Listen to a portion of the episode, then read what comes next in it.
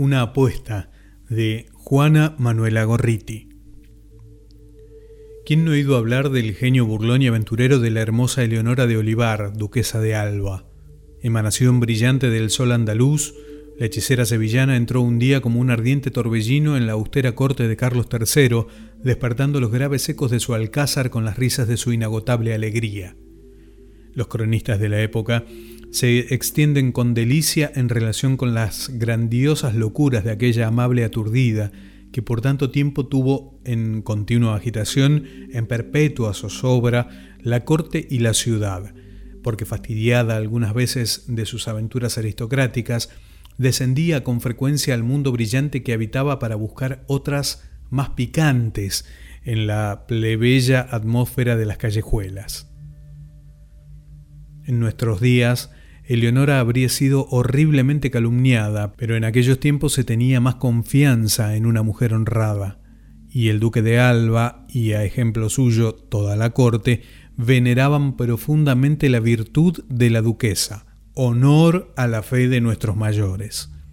Pero si Eleonora era burlona, no era maligna, como lo son generalmente aquellos que tienen ese odioso carácter, ni con sus chistes ni con sus locuras jamás hirió el amor propio ni la sensibilidad de nadie. Al contrario, si ella gustaba de reír era más bien para alegrar a los otros y sus travesuras eran tan benévolas y lisonjeras que cautivaban siempre el corazón de aquel que era su objeto. Así, el estudiante a quien en tan ligero equipo hizo bailar aquella célebre zarabanda la debió su fortuna y el capitán de guardias la restitución del regio amor que le había robado. Duque, ¿te parezco bien así? dijo un día Eleonora presentándose a su marido vestida de peregrina. Encantadora, respondió el duque contemplándola admirado. Oh, jamás la túnica de la viajera cubrió un cuerpo tan gentil. Gracias, mi bello caballero, respondió la irresistible andaluza, rozando con su delicada mejilla la negra barba del castellano. Pero no es para oír tus amables galanterías que me presento a ti vestida de esta manera. Mi objeto es alcanzar una piadosa concesión. Pide lo que quieras, hermosa mía, con tal que me permitas besar esos piececitos calzados con sandalias. Están a tu disposición, duque, si quieres dejar a la mía un mes de mi existencia. ¿Y qué harás en ese mes? Supongo que no querrás robármelo. Iré sola y a pie en peregrinación a Santiago de Compostela. Sola y a pie. A Santiago. Sí, señor. Eleonora, ¿piensas en lo que dices?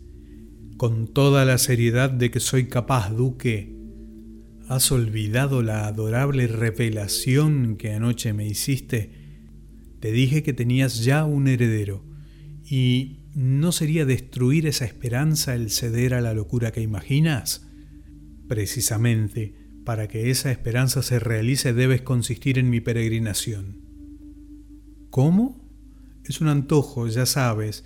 Si no lo cumpliese, moriría nuestro hijo. ¿Y crees tú que viviera si fuese bastante insensato para exponerle a las fatigas y accidente de ese largo y penoso viaje, sin embargo, será necesario que me des permiso. Es un antojo. ¡Qué delirio! ¿Cómo puedes, querida mía, persistir en esa extravagancia sin contar que en el estado en que te hallas tu posición y tu empleo en la corte te retienen cerca de la reina? ¿Qué diría su majestad si le hablaras de tal extraña rareza? Tengo ya tu permiso para pasar un mes en nuestros estados. ¿Y la princesa de Asturias? La princesa de Asturias está envidiosa de mí y me aborrece lo bastante para alegrarse de mi ausencia, aunque yo fuera hasta la Meca. Eres demasiado hermosa para justificar la envidia de la princesa. Donde tú apareces, toda belleza se eclipsa. Vamos, señor de Alba, no piense vuestra excelencia adormecerme con sus lisonjas. El permiso, señor, el permiso. Imposible, hermosa mía, tan imposible como ría el conde de Girón, dijo el duque, creyendo cortar la cuestión. ¿Quién es el conde de Girón y por qué no ha de reír? Cuéntame eso, duque, dijo volublemente Eleonora, echando uno de sus brazos al cuello de su marido y dejando sobre sus rodillas el sombrero adornado de conchas.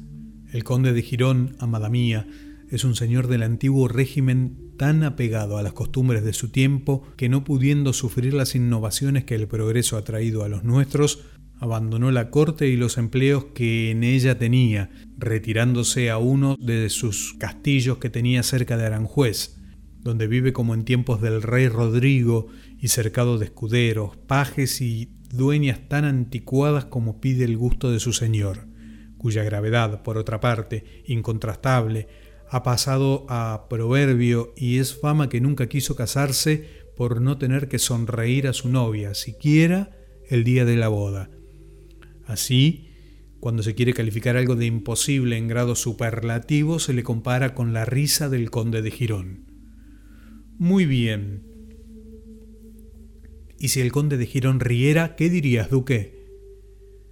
Dijera que el buen apóstol Santiago, enamorado de tu hermosura, hacía un milagro para lograr la dicha de verte.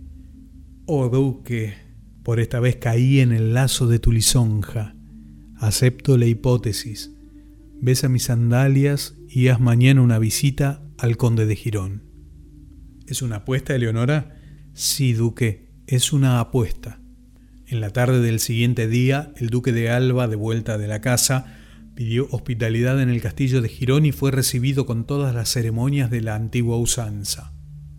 El cuerno del vigía tocó la fanfarria que anunciaban la visita de un gran señor. El puente levadizo se bajó con estrépito. Los escuderos acudieron al estribo.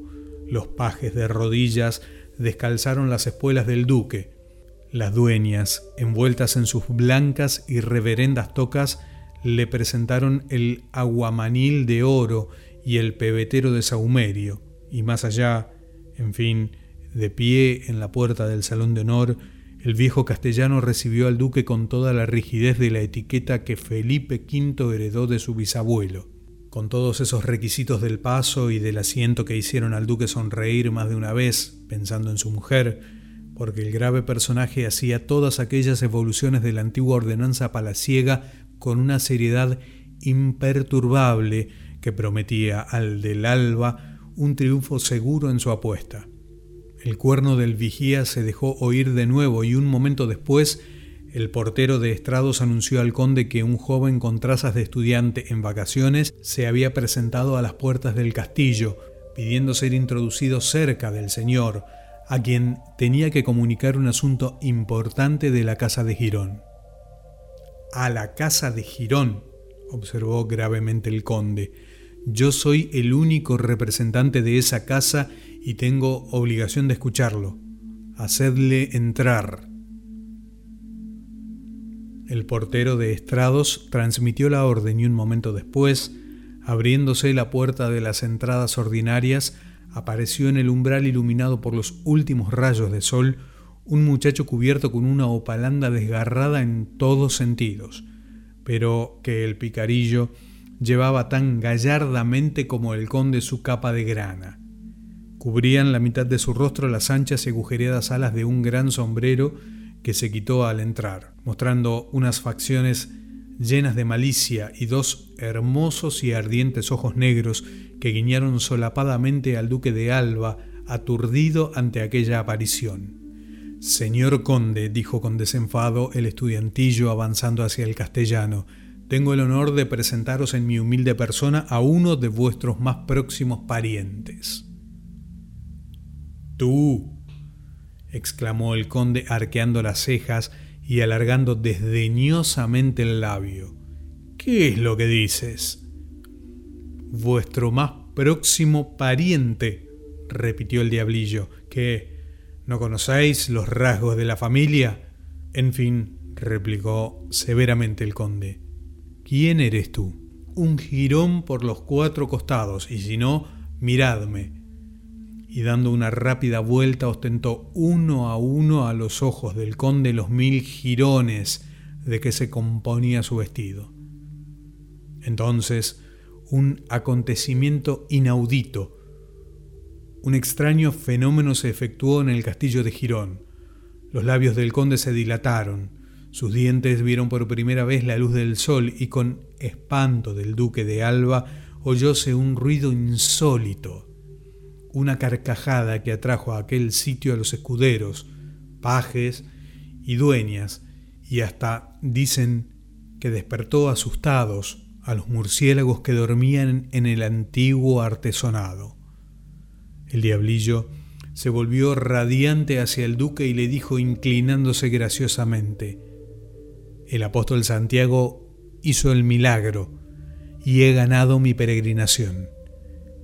Y sonriendo maliciosamente, recogió el sombrero y desapareció. De Juana Manuela Gorriti, una apuesta.